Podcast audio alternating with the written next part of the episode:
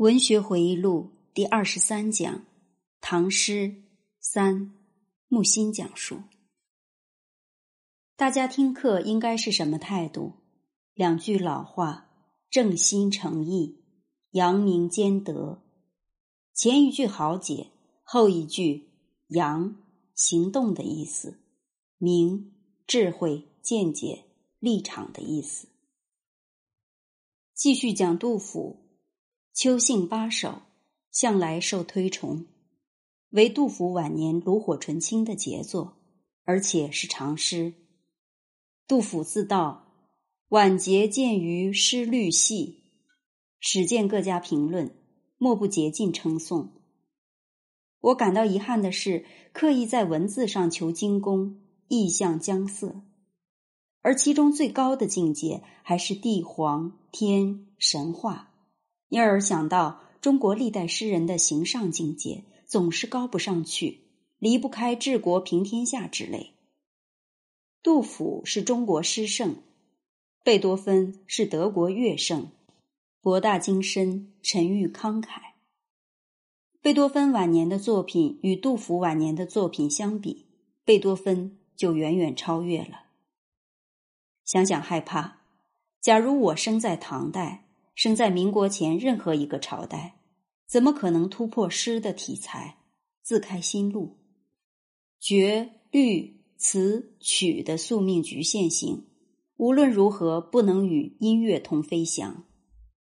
我写过古体诗词，知道旧瓶装不了新酒，而现代诗中的情操意象，古代人完全不可想象。再推论下去，人类的伟大高贵。完全在于精神生活，在于少数的精神贵族，以及天才和天才的朋友。哈姆雷特的近视是霍拉旭。上次刘军电话中听我提起霍拉旭，兴致大发，就哈姆雷特与霍拉旭的关系谈了一个多小时。他说好像是久不洗澡，忽然洗了个热水浴，又给冷水淋了一遍。哈姆雷特是天才。霍拉旭是天才的朋友，谁也少不了谁。二者关系是天才和朋友的关系，智慧和行动的关系。哈姆雷特临死时，霍拉旭要自殉。哈姆雷特说：“你得活下去，把这件事告诉世人。”霍拉旭答应了。天才死了，天才的朋友为天才作证，甚至可以说。艺术家是通过朋友的手才把礼物赠给世界的。所谓史家、评家、收藏家、媒体传播家、演奏家、指挥家，都是天才的朋友，长期的朋友，后来成熟了，正式成了天才。朋友又来了，朋友中有的人后来成熟，上升为天才，这便是天才的家谱，有诗为证。请看杜甫《咏怀古迹》：“摇落深枝送玉杯，风流儒雅亦无诗。怅望千秋一洒泪，萧条易代不同时。江山故宅空闻早，云雨荒台起梦思。最是楚宫俱泯灭。”周人指点到今宜。宋玉是屈原的学生，为老师写过赋。最初为徒时是天才的朋友，后来自升为天才。杜甫年幼时不敢自比屈原、宋玉，只是个敬仰者。到了他写首诗时，无疑是大诗人了，绝不在宋玉之下。但杜甫还是称宋玉为师。再下来，又有一个杜甫的学生布了这首诗的韵：“漂泊春秋不自卑，山川造化非吾师。花开龙冈谈冰日，月落残房作史实。萧瑟中道多闻早，荣华晚代。”伐情思，踪迹渐灭瑶台路，仙人不止凡人矣。这个中国诗人写这首诗时二十四岁，诗境已开拓为尼采型的自强者了。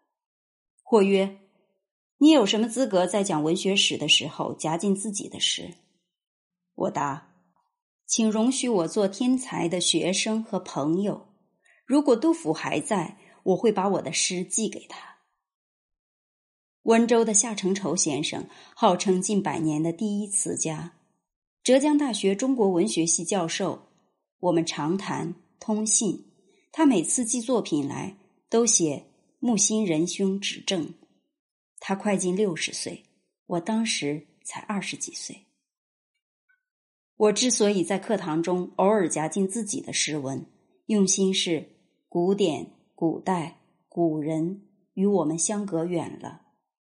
火腿虽好，有的难免有哈喇味儿。罐头食品故事老牌名牌，但我把自己当生菜色拉送给大家开胃解腻。用心不可谓不好，老吃客很喜欢生菜的。韩红，韩食。春城无处不飞花，寒食东风御柳斜。日暮汉宫传蜡烛，青烟散入武侯家。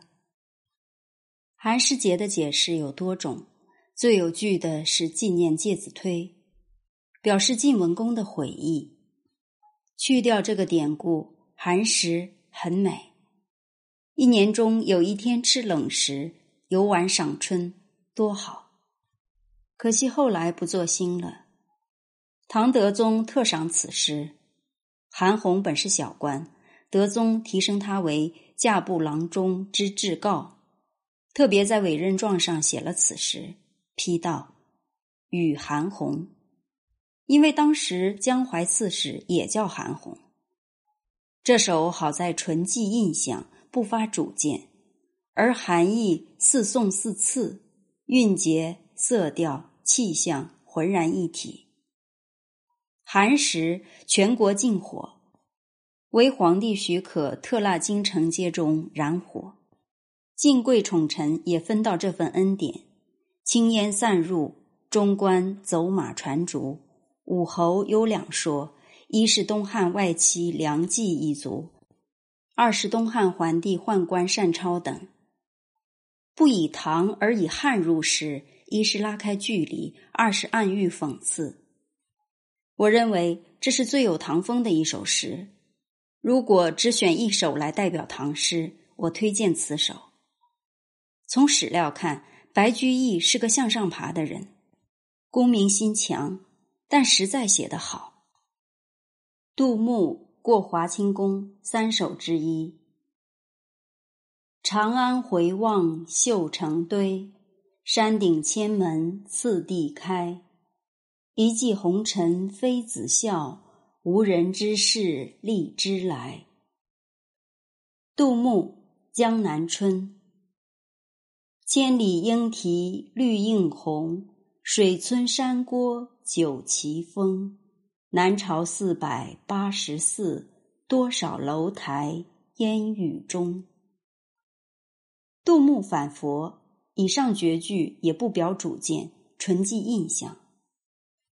李商隐是唐代唯一直通现代的诗人，唯美主义、神秘主义，偶尔硬起来，凭古人非常刻毒凶恶。